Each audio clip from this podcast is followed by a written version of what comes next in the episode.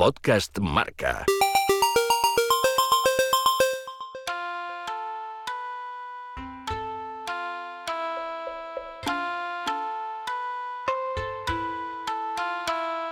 La vela es el deporte que más medallas olímpicas ha conseguido para el deporte español.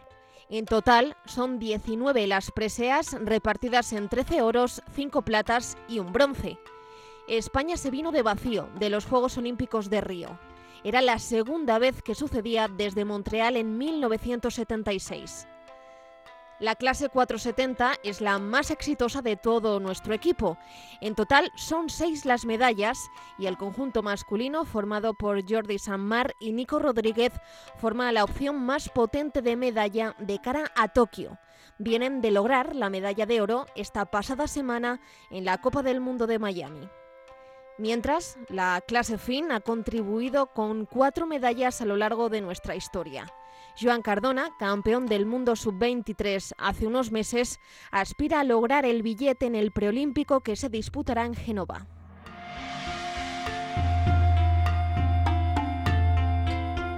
Es nuestro segundo capítulo de esta marca olímpica, ya sabes, iniciábamos justo cuando quedaban seis meses para que en Tokio el próximo 24 de julio comiencen esos Juegos Olímpicos el próximo verano. Eh, hablábamos con el jefe del Olimpismo Español, con Alejandro Blanco, y en el día de hoy queríamos entrar en materia ya, queríamos lanzarnos al agua, zambullirnos, en este caso a bordo de dos de los barcos que ojalá nos den muchas alegrías en la próxima cita olímpica. Unos eh, van a estar porque ya están clasificados y además eh, vienen de ganar la Copa del Mundo de Miami y otro va a conseguir, eh, esperemos que sí, en apenas unas semanas, su billete en Génova para estar también en esa cita olímpica y ya me han contado que como se meta, este va a ser capaz de liarla. Así que vamos a ir saludando por partes. Eh, está por aquí Jordi Sanmar. Jordi, muy buenas tardes. Buenas tardes. y está el teléfono Nico Rodríguez. Nico, muy buenas. Hola, muy buenas. Y a los dos les tengo que dar la enhorabuena, como decía, por esa victoria en la Copa del Mundo de Miami en el 470, que ha despertado todavía más ilusión, que lleva una trayectoria tremenda en este ciclo olímpico y que yo no sé, en este inicio de temporada, mm, con una victoria ante los mejores del mundo, como siempre, es decir, no, no, no, no se ha reservado prácticamente nadie viendo la clasificación, cómo se siente y cómo se vive. Bien, ¿no? Eh, obviamente muy contentos, buen inicio, ha sido una pretemporada muy larga, eh, la verdad es que hemos trabajado mucho, ¿no? Todo el equipo y llegamos a Miami un poco a la, espera, ¿no? De ver cómo, cómo, nos sentíamos, cómo estamos. Sí que es verdad que el inicio del campeonato no, no fue el mejor, eh, nos sentíamos... sentíamos ¿no? que un poco el peso de toda la pretemporada, un poco cansados, sobre todo mentalmente, pero bueno, supimos esperar nuestra oportunidad, ir, ir esperando nuestro momento en el campeonato, eh, sobre todo no, no perder el campeonato al inicio y, éramos conscientes de que, de que, íbamos a tener la oportunidad y así fue, ¿no? Tuvimos una, una muy buena medal race que salieron las cosas muy bien, no siempre salen tan bien y al final conseguimos ganar, eh, pero bueno, también nos vamos de ahí con una buena lista de trabajo eh, de cara a esto, este final de pretemporada para, para llegar a la temporada de la mejor manera posible. Siempre decimos lo mismo, ojalá mucha gente se vaya sumando para irnos escuchando, para ir eh, eh, interesándose y sobre todo metiéndose de lleno también en, ese idioma olímpico que vamos a intentar trasladar durante estos próximos meses. Eh, la medal race es de todas las regatas la más importante, esa no te la puedes quitar por puntuación y porque no te la puedes quitar es la más importante. La remontada llegó en ese momento, Nico. y si hablamos de vuestra clase muy rápidamente, de, vuestra historia, ya hemos hablado muchas veces, hazme un resumen breve para que todo el el que está escuchando sepa eh, que hablamos cuando, cuando nos referimos al 470. el 470 por historia y tradición en España significa oro, la verdad, es un resumen que lo puede, lo puede valer todo, ¿no? Eureka Calefat, familia Doreste, Teresa Zabel, son palabras mayores, ¿no? Te traen buenos recuerdos a la familia olímpica, son oros y nada, la verdad que, que lo que nos da a nosotros es ilusión, ganas de trabajar y, un poco volver a llevar a, España en esta clase donde, donde se merece, donde tradicionalmente estuvo y, donde tiene que estar aquella llamada unió esta pareja que cumple, creo que eran tres años en competición. Oye, el aniversario, no sé si sois muy románticos, pero el aniversario quedó bonito, ¿eh? La verdad que sí, hombre. Esperemos que, el aniversario dure hasta, hasta el verano, entonces. Ahí ese es el gran regalo, ¿no? Sí, sí. A ver, tenemos por aquí a, nuestro otro invitado en el día de hoy, Joan Cardona. Muy buenas tardes. Buenas tardes. Eh, clase fin, campeón del mundo sub-23. y eh, esa eh, clasificación que vas a jugarte en Génova dentro de unos meses para, como decíamos, estar con estos animales en, los Juegos Olímpicos de, Tokio. Cuéntame un poco, a ver, eh, clase fin, también sabe a oro en España. Sí, la verdad que la clase fin en España también tiene una historia con dos oros y una plata por, por parte de Rafa, la última plata. Y Rafa ahora está también en el circuito entrenando al equipo australiano, así que tengo mucho contacto con él y me está ayudando mucho también, ¿no? Como a ser el, el próximo, la próxima medalla para España, que ojalá, ojalá estar en los Juegos y, y ojalá una vez allí pues poder hacerlo lo mejor posible. Hay una plaza en juego en Génova para los europeos. ¿No? Para los europeos no clasificados, por decirlo de alguna manera. Los que ya tienen billete no van a computar de cara a esa clasificación oficiosa en teoría que os vais a marcar los que no estáis dentro. Eh, ¿Cómo está ese reto? ¿Cómo va ese objetivo? Hombre, en los últimos campeonatos la verdad que siempre he sido el primero o el segundo no clasificado en el último año, eh, también en 2019, así que las otras clasificaciones me pillaron un poco con poca experiencia, de llevaba poco tiempo en la clase, pero ahora después de haber hecho el top ten en el mundial y me siento muy confiado, la verdad, y con muchas ganas de esa clasificación. Igual el sitio Génova no es el mejor sitio por, por el tema del viento, que brilla por su ausencia. ¿No te viene bien a ti o no le viene bien al, a la clase en general? Hombre, yo creo que en general no, no, es un gran, no es un gran sitio para hacer un evento de vela, pero es lo que tenemos y habrá que llegar lo mejor preparados posible para conseguir la plaza allí. Eh, clase fin eh, y, el 470, chicos. Bueno, lógicamente, diferencias. Eh, dos tripulantes y solo uno. Pero, pero para que la gente nos entienda rápidamente, ¿cómo, ¿cómo explicaríamos? Hombre, yo creo que son las dos clases más que llevan más tiempo en los juegos, eh, en la vela. Entonces son dos clases con mucha historia, dos clases muy míticas y que a España han dado muchas alegrías y esperemos que eh, este verano podamos seguir por esa línea nosotros. Estábamos hablando de campeón del mundo sub-23, eh, Jordi, pero cuando hablamos de Joan, estamos hablando de que en ese campeonato del mundo, o sea, donde consiguió la medalla de oro, en el campeonato del mundo absoluto también se metió en la medalla y estuvo con los mejores de lleno en la pelea por, por, por los puestos de honor. Sí, sí, Joan, bueno, realmente empezó en el fin hace relativamente poco, hace muy poco comparado con sus rivales y la progresión es, o sea, estaría en el top ten mundial es, es una progresión vertical, ¿no? Prácticamente. Eh, yo personalmente creo que si, si clasifica para los Juegos, que es muy complicado porque porque básicamente el campo es un campo de regatas muy muy complicado. De hecho, nosotros el año pasado tuvimos, este, tuvimos el peor resultado de la temporada, hicimos el 28 creo, que bueno, que obviamente podemos tener un mal campeonato, pero, pero es un campo muy, muy raro, así que si, si realmente puede ser también que haya una buena semana de condiciones y, y, y Joan eh, consigue clasificar, eh, yo creo que tengo la, la, opinión de que va a dar que hablar ahí en, en Tokio porque sí, porque va a salir sin ningún tipo de presión. Eh, a disfrutar y, tiene el nivel, tiene el nivel, está muy bien físicamente, es un campo que, que bueno, yo sé que le va bien porque es la ola, eso, eh, ola parecida a Palma, él es de Palma y, y, si, y puede dar que hablar ahí. Ahora hablamos de Palma, que estos van a tener que ir ahí al Mundial a dar, a dar mucha guerra en, apenas unos meses. Pero, eh, ¿quién es el rival o quién son los rivales para, para luchar por esa plaza? Ahora mismo Croacia y Francia son Croacia tiene tres regatistas que van bastante bien. Uno quedó séptimo en el último mundial. Y luego está el francés que hizo el 11 en el mundial también, que es medalla de bronce en los Juegos de Londres. Por tanto, esos dos ahora son los máximos rivales. Y es última plaza, o sea, solo, está la plaza de Génova para el europeo y el que se, o sea, si no se consigue ahí, desgraciadamente ya no hay otra opción, ¿no? Sí. Presión. es una, una final de juegos, una medal race de, de unos cuantos días anticipada, ¿no? Sí, la verdad que habrá mucha presión también porque a, esa, a Génova van a ir solo los... porque tenemos el Princesa Sofía y después el Mundial en Palma y Génova está en medio, por tanto todos los que ya tienen la plaza los juegos no van a ir a Génova y será solo los que tenemos que conseguir la plaza, así que hasta el último día va a estar súper apretado. O sea que a ti el mundial eh, puede ser el mundial que menos te interese, decir, mira, el mundial me da igual, yo lo que quiero es hacerlo bien en Génova, ¿no? Sí, sí, ahora mismo el foco está puesto en Génova sin duda, el mundial al final eh, el foco es Génova y después los juegos. El Mundial está claro que es muy importante, pero, pero Génova los más. Oye, hablábamos antes de, de, Australia, ha salido el nombre a relucir, eh, cuando hablabais de, Rafa Trujillo. Eh, los australianos a vosotros y los suecos y compañía, ¿qué, os van diciendo, Nico, Jordi? ¿Van siendo ya menos colegas y, más rivales? ¿Va, ¿Va habiendo más tensión en el ambiente o cómo va la cosa? Va, va habiendo tensión de pero, pero bueno, hay que hay que, yo soy, bueno, no todos, ¿no? Pero hay que aprender a morderse la lengua también. No, la verdad es que tenemos, tenemos, les tenemos un gran respeto, son, la verdad, eh, unos gran rivales. Yo creo que Matt Belcher y Will Ryan, especial Matt Belcher, ¿no? Es quizá el regatista más laureado de, de todas las clases olímpicas actualmente. O sea, el tío, no sé si tiene 10 campeonatos del mundo, dos medallas olímpicas. Es un, y además es un, es un es un buen deportista, es un buen atleta, eh, es un tío que es un buen tío. O sea, obviamente luego en el campo de regatas no le metas el dedo en la boca, ¿no? Porque te va a dejar sin dedo, pero, pero eso todos. Es un y la verdad es que yo personalmente le tengo le tenemos no los dos un, gran respeto a los dos equipos.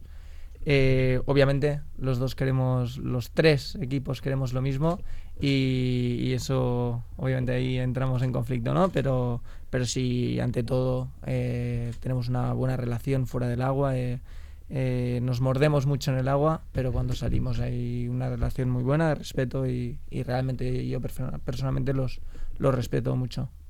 El próximo training camp, Australia igual toca entrenar con, el vecino Nico, pero bueno, eso, eso ya da igual, eso hay, que, hay que tomarse la revancha en, en los Juegos Olímpicos de Tokio. ¿Se ha sumado, Nico, alguien más a esa pelea? Es decir, porque más o menos las tres no sé, embarcaciones más, más fuertes durante este ciclo. Creo que, creo que habéis sido los tres que, que enunciábamos antes. No sé si veis más rivales que estén peleando fuerte en estos últimos meses que se vayan a meter ahí en la pelea. Sí, sí, por supuesto. Luego hay, hay gente que, va a estar ahí. Por ejemplo, el equipo japonés eh, son muy polivalentes y luego tienen unas condiciones muy determinadas que, que, sin duda son muy fuertes, con viento de tierra, viento cambiante, que es un poco todo más imprevisible, pues ellos tienen una capacidad de anticiparse superior a la del resto, entonces bueno, pueden darse condiciones muy importantes. Luego con viento fuerte también tenemos al equipo inglés, que son medalla de plata en Londres, al equipo griego, que son medalla de bronce en Río. Bueno, la verdad que, que podemos decir que puede haber hasta 6, 7 barcos que puedan estar luchando por las medallas. No nos olvidemos de los franceses, que también son campeones del mundo en 2018. Pues bueno, la verdad que, el nivel de la flota es alto, pero bueno, el reto es mayor y eso también, bueno, da ganas de, trabajar más. ¿No podrían dar, dar más medallas? Cambien medalla por los diplomas por medalla. La lista es... bueno, pero, pero eh, no hay miedo, ¿no? Lo que no hay es miedo. Es decir, eh, estamos ahí, sí, nos lo hemos ganado, estamos entre los mejores. ¿Por qué nos va a entrar miedo al hablar de que podemos eh, ganar? Luego se podrá ganar o no se podrá ganar, pero ahí vamos a estar y nadie se tiene que esconder, ¿no? No, no, totalmente. O sea, nosotros al final nuestra responsabilidad es hacer el, trabajo lo mejor posible, llegar lo mejor preparados y luego llegarás allí y puedes tener, al final la vela entra muchos factores en juego que, que no puedes controlar, ¿no? También, así que luego nosotros llegaremos allí intentamos disfrutar de la experiencia y luego saldrá lo que saldrá, ¿no? Eh, con, con, la responsabilidad o sabiendo que el trabajo se ha hecho de la mejor manera posible. O sea, si algo tengo claro es que tanto Nico como yo estamos dando, o sea, más no podemos dar. O sea, realmente estamos dando el o sea, es 24/7, eh, dándole vueltas a la cabeza, dándole vueltas a cómo mejorar, eh, qué aspectos, qué trabajar, material, todo. Y, y, eso es lo importante, ¿no? Llegar con esa confianza, con esa tranquilidad de haber hecho mejor y luego, obviamente, al final son unos juegos, ¿no? Como tal, y, saldrá, saldrá lo que tenga que salir. El calendario, la idea más o menos es, eh, en este caso, similar por el, por el Mundial en Palma y luego eh, irá en Osima precisamente para estar allí en Copa del Mundo. Yo no sé si luego os quedáis ya todo el tiempo hasta que lleguen los Juegos Olímpicos de Tokio. No sé cómo vais a organizar estos próximos meses. O sobre todo esa, esa parte más cercana a los Juegos. Bueno, la verdad que, la idea es un poco lo que tú has dicho. Estaremos bastante tiempo en Palma, Mundial, Sofía, luego nos quedamos un poquito entrenando. Tenemos un europeo en Francia y luego ya un poco lo que decías, ir a Japón. Estaremos un mes allí, desde mediados de mayo hasta el 20 y algo de junio. Y luego ahí empieza una época que es más eh, como el monzón, una época de lluvias, que igual no es tan interesante para nosotros estar. Así que en principio, pues seguramente volvamos a Europa. Hay dos semanas o un poquito más y aprovecharemos para hacer un, bueno, seguramente un un entrenamiento por Europa donde las, cuando las condiciones allí no son las ideales para nosotros para luego volver ya pues 15 días o 10 días antes de, la inauguración para bueno volver a estar allí y, adaptarnos bien. Yo tengo preguntas eh, a nivel eh, espectador, ¿no? A nivel amateur, que, que les surgen y imagino que al oyente también le, estarán empezando a, brotar. Eh, vosotros venís de Miami, de la Copa del Mundo. Eh, tú vuelas, acabas tu, tu participación allí, te vienes para acá, pero claro, eh, vosotros tenéis una embarcación. Eso no puede viajar, o sea, eso no lo puedes facturar como una maleta de, de- de- cualquier deportista. Chicos, en clase fin o en, o en la clase 470, ¿cuántos barcos tenéis, Joan? Y claro, ¿cuánto tarda en, en moverse un barco de un lugar a otro? Todas estas curiosidades, eh, ¿cómo, cómo, para empezar, ¿cuántos barcos se puede tener en la clase fin, por ejemplo, para entrenar? Hombre, hay gente con cuatro o cinco barcos. Nosotros, bueno, yo ahora mismo tengo uno mío y uno de la federación, que el de la federación es un poco el que mandamos por el mundo. Es el que usé en Japón este verano para el test event de los Juegos y la World Cup. Y sí, un poco lo mandas allí, luego tienes tu barco aquí en Europa. De normal tienes un barco en Europa y otro por pues viajando. Y hay gente, pues eso, que si va a Miami, Japón, Australia, pues tiene casi uno en cada continente. Nosotros tenemos. ¿Cuántos tenemos, Nico, perdidos por.? Ahora mismo tenemos tres con vistas a, a un, a un posible fichaje. Y no, so- pero sí que hay uno ahora volvi- sí que cuando termina los metemos todos los barcos en el container, estos containers Sí. que hay en los puertos y viajan en los mercantes y claro, es una dificultad más, ¿no? Porque porque todo el tema de los timings de los de los mercantes es, es complicado, para hay que anticipar mucho, eh, para Japón no sé si tardan prácticamente dos meses, entonces claro, hay que anticipar todo mucho. eh, lo que metes en el container, una vez se bloquea el container, ya no puedes meter nada. Entonces es muy importante no olvidarte nada. Eh, cuando de eh, además nosotros ahora, como dice Joan, tenemos un barco que está volviendo de Japón, pero a la vez hemos ido a Miami a competir con otro barco. Ahora estamos en Europa que tenemos el Mundial en marzo, con lo cual hay un, otro barco en Europa y ya se está preparando otro barco para irse a Japón, que sería quizá el barco de los Juegos. Entonces, Y claro, eso se iba a preguntar, digo, ¿son todos los barcos iguales o hay un barco, el barco estrella, ¿no? O el barco Claro. más nuevo, más preparado, porque las características me imagino que serán las mismas, pero igual hay uno que es el mejor o el obviamente se trata, el objetivo yo creo de todo regatista es subirte al barco y no saber en qué barco te has subido, en el sentido de que todos sean tan parecidos que... Pero luego la realidad es que siempre hay un barco, ¿no? Que, que va un poco mejor o que, o quizá que creemos que va un poco mejor y, y, y ahí entra, ¿no? El guardarlo, el cómo, cómo el todo el timing este de cuándo mandarlo, cuándo... Es, es un mundo, el tema de la Claro, logística me- es, complica- es muy complicado, es muy Me complicado. parecía, eh, vamos, llamativo o necesario preguntar eso, ¿no? Porque dices, venís de Miami, pero no es no tiene que ser sencillo el mover un barco, pues eso, es que no va a estar más cerca, pero pues eso, te vas a Japón o te, o te vas a, cualquier otra zona del mundo y eso se tiene que mover y, y tú no puedes estar esperando, pues fíjate, dos meses o lo que sea, tres semanas, no puedes estar tres semanas esperando sin poder entrenar, o sea, tienes que tener varios. Eh, Joan, eh, ¿cuánto, y ¿cuánto vale un... ¿Se puede preguntar? Sí, sí, ¿Cuánto, sí. ¿Cuánto cuesta un, un- un barco? Hombre, un fin es bastante caro. Cuesta. mm, 20, depende de los extras que le pongas, pero 22, 23 mil euros. Y luego el mástil aparte, que son otros 6 mil, 7 mil. Entonces, y luego todas las velas que también van aparte, así que barato no es. Barcos de carreras. A ver si va a ser más barato el vuestro que, que, que sois dos. El nuestro, eh, bueno, sí, yo creo, por ahí, por ahí también. Son los, al final un completo los 25. Pero sí, son barcos, al final son barcos mm, de carreras, ¿no? Los, los... Y sí. ¿Y cuánto pesan? El... Yo lo he, vis- lo he mirado, pero... El cuat- es el nuestro, el 470 son 120 kilos. El nuestro 116, sin mástil, ni, ni botavara, ni nada, solo el barco. O sea, vosotros lo podéis sacar del agua entre los dos... Bueno, él es más grande que Más o menos, ya, pero, pero este solo tiene dos brazos. ¿Qué haces con el barco? Yo lo saco, yo lo saco. Lo saca, lo saca, te aseguro que lo saca. No hay miedo, ¿no? No, no. Eh, oye, tú has estado ya en unos Juegos Olímpicos, Jordi. Eh, tú has estado en Río. Eh, dales un poco de envidia a a Joan y a Nico. eh, No, más no. allá de la competición, eh, ¿qué es lo más lo mejor de, de- de unos Juegos Olímpicos?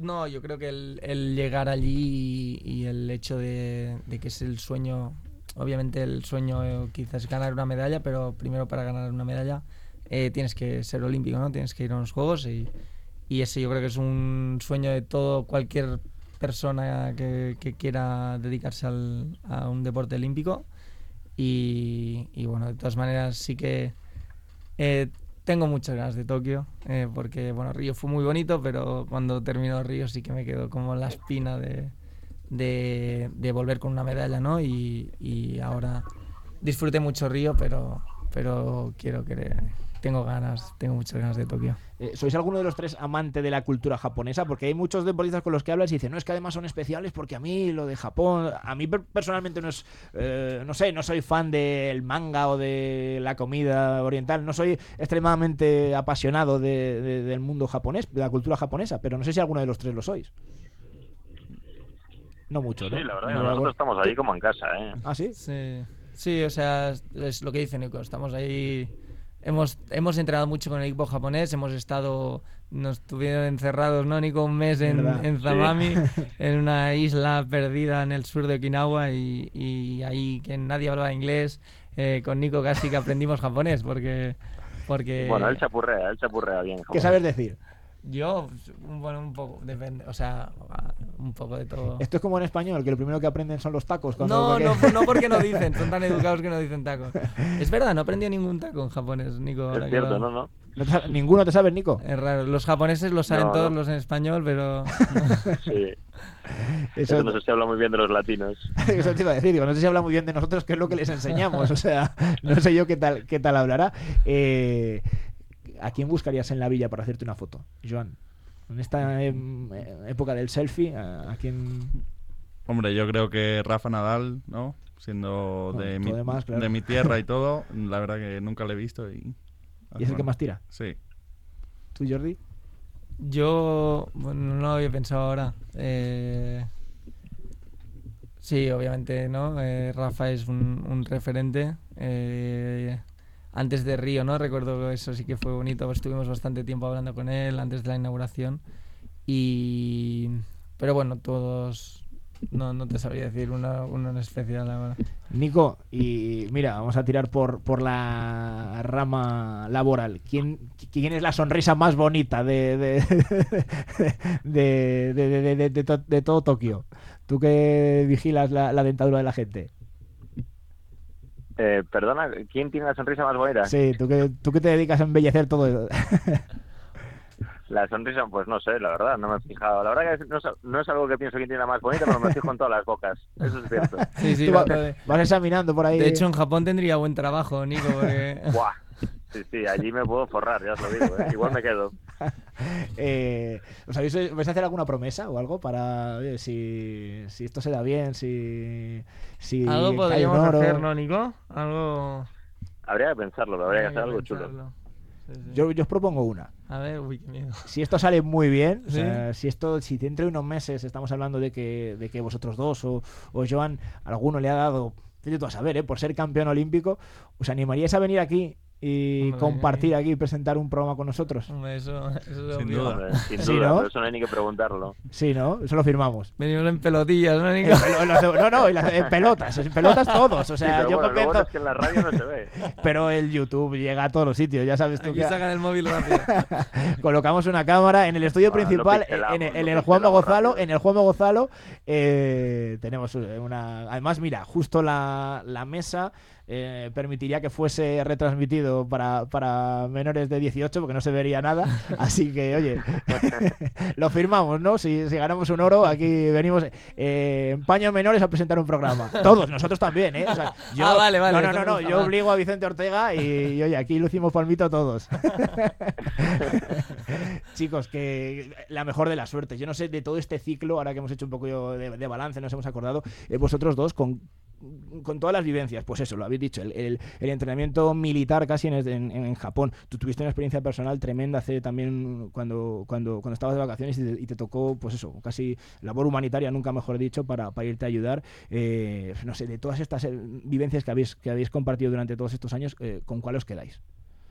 Bueno, yo personalmente con, con un poco el, la superación un poco de, de todos los problemas ¿no? que, hemos, que hemos ido teniendo esta campaña. Ha sido una campaña que con Nico nos costó al principio, o sea, realmente el hecho de el integrarnos eh, como equipo eh, fue no fue fácil porque, bueno, por, por, por varios motivos, ¿no?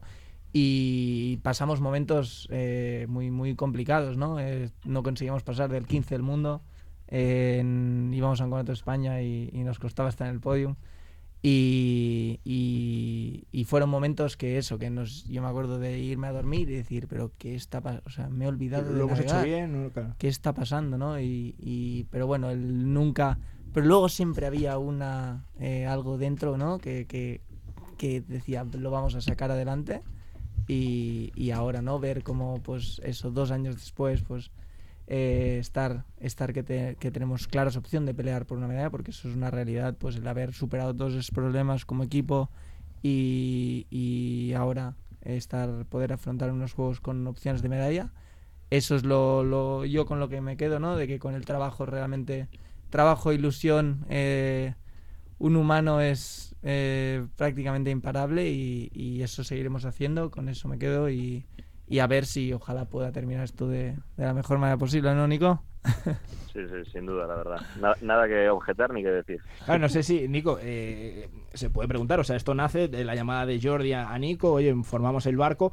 Igual antes, no sé, claro, el mundo de la vela, eh, antes, si no erais pareja de competición, pues a lo mejor no había ese trato cercano. ¿Os habéis hecho colegas eh, una vez que habéis formado, o sea, amigos, una unión mucho más cercana una vez que habéis formado esta, esta, esta pareja? Los, los lazos, me imagino, de amistad y tal, se tienen que haber fortalecido muchísimo. No sé antes si no había, a lo mejor no había mucha relación, ¿no? No sé cómo al hecho de surgir la pareja no tiene que ser por tema de amistad, sino por conveniencia deportiva. Sí, bueno, al final con Nico hemos competido desde toda la vida juntos. Claro, por eso no, sé, o sea, no sé la relación. En mi cuarto tengo una foto de, de, él primero en un campeonato de España y nosotros terceros. Eh, sí que al final eso, eh, nos conocemos de toda la vida. También me acuerdo, ¿no? La campaña anterior, Nico, cuando hacíamos los partidos estos de fútbol en Canarias, que siempre te ganaba, por cierto. nada, es broma, pero incluso no, pues, o sea, sí que no teníamos relación, pero obviamente eh, ahora tenemos mucha más, ¿no? No le toques el fútbol, que el hombre lleva, lleva un par de años el hombre que... Yo te digo una cosa, yo me echo del Celta, me hago del Celta para, para, que, para que, vamos, para que esté contento. para que sufra menos, ¿no, Ya pueden espabilar, ¿eh? tenemos aquí un olímpico y... Esto hay que, Nico, hay que dejarlo solucionado antes de, antes de que acabe la temporada. Sí, tenemos que mejorar un poquito la puntería, me parece a mí. eh, Joan, ¿tú también le das al fútbol? ¿Eres futbolero o no? Sí, sí, soy bastante. Del Celta no creo. Del Celta no. ¿Se puede decir? Sí, del, bueno, del Barça, de toda la vida del Barça, sí. Tú eres más directo, ¿no? Ahora no te entretienes tanto. Tú más directo, tienes la idea fija, ¿no? Ahora ya la meta no, no, no, no andas dando, dando tanto pase y dando tanto tumbo, ¿no? Sí, pero bueno, creo que el Barça ahora también tiene un buen reto por delante. Eh, a ver, eh, cuando, te, cuando les escuchas a ellos, eh, pues eso, hablar de, Tokio, ellos van a estar y tú vas a estar ahí peleándolo sí o sí. Eres muy joven, como decíamos antes, campeón, del mundo sub-23, te queda mucha vida por delante, pero es esta la, la, gran oportunidad, como decía Jordi ahora, por, por las características luego de Enosima. Sí, yo creo que ahora, sobre todo porque el fin también ya no va a estar más en los juegos y tampoco hay un barco para gente grande como yo. Entonces esta es mi primera y última campaña casi. Bueno, nunca lo sabes, pero ahora mismo lo veo. No, ¿No te ves mm, readaptándote en otra clase? ¿Es complicado? Es bastante complicado, sí. Por mis características físicas es complicado, así que igual sí, pero este barco es el que mejor se me adapta sin duda. Y, y quiero usar esta bala al máximo. La verdad que me dan una envidia enorme ellos que ya saben que tienen el sitio y se pueden centrar 100% en los juegos. Y ahora tengo que pensar en Génova, en la clasificación y esperemos conseguir allí la plaza. A vosotros os voy a preguntar, no sé si habéis mirado al futuro pero también os vais a ver obligados, eh, olímpicamente hablando, a disolver la pareja. No sé si eso sabéis. No, sé muy bien cómo va la estructura, luego va a pasar a ser mixto. Si el, chico tiene que ser el, más grande, si la chica la más grande y el chico el más pequeño. Yo no sé muy bien en, en, vuestra clase cómo funciona eso. Sí, por ahora la verdad es que suficientes problemas tenemos como para los próximos seis meses como para pensar en futuro. O sea, Sí que obviamente por desgracia eh, Nico y yo nos vamos a tener que separar. Eh, aunque, bueno, en 470. Aunque, bueno, no, no hemos comentado nada, pero no yo personalmente no descarto. O sea, la verdad es que creo que hacemos un, un equipo muy bueno profesionalmente y eso es, es, es, lo más importante. Y no descartamos o no descarto pues el paso a otra clase. eh, ya sea el 49er o, o, o no, eso. No, no descartamos también. No es que sí o sí eh, vamos a seguir en 470 y nos vamos a separar. Pues chicos, eh, Nico, te damos las gracias, que sabemos que te pillamos de, de vuelta o de, de- de viaje casi en pleno aeropuerto. Gracias por haber estado con nosotros. Un abrazo enorme y oye, sabéis que las puertas de Radio Marca y de Marca están abiertas para vosotros cuando queráis, así que si antes de que viajéis para Tokio estáis por aquí, mm, brazos abiertos y si no, el teléfono os lo bombardearemos para, para llamadas, no, no privadas como la que tenéis que tener vosotros ahora en cuanto salgáis de aquí, pero, pero para entrevistas y para charlar todo el tiempo del mundo para, para cuando lo deseéis. Nico, un abrazo enorme.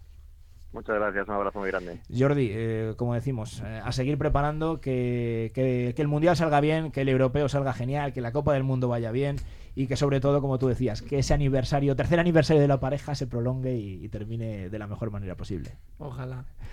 Joan, que vamos a estar muy pendientes de, de Génova. Mm, va a ser el punto de partida. Que se adapta bien, mal o regular. Hay que estar. Hay que conseguirlo, hay que brillar y luego ya sabes que los que mandan ahora mismo en el 470 Mundial tienen mucha esperanza puesta en ti. Así que a darle duro, gracias por estar aquí. Muchas y ya te gracias. digo, lo mismo que, que a Jordi y a Nico, las puertas de Radio Marca están abiertas y, y hablaremos muchas veces y ojalá para, para celebrar muchísimas eh, grandes noticias y grandes logros. Muchas, Muchas gracias. gracias. Son tres de los grandes de nuestra vela protagonistas en este segundo marca olímpica y van a estar acompañándonos durante todos estos meses. Hemos contado muchas veces eh, sus historias, sus andanzas y como te decía, hoy veníamos cargados de buenas noticias. Vienen de ganar la Copa del Mundo en el caso de Jordi Samar y de Nico Rodríguez en Miami y seguro que no va a ser la última victoria que nos entregue la vela española que tiene que volver otra vez en Tokio a conseguir medallas para el deporte español. Podcast Marca.